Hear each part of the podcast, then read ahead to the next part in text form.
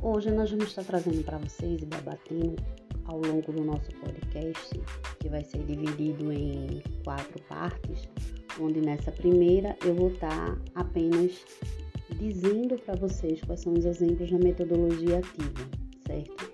Nós temos três exemplos principais, que é a aprendizagem baseada em problemas, que é a PBL, nós temos o ensino híbrido e nós temos a gamificação.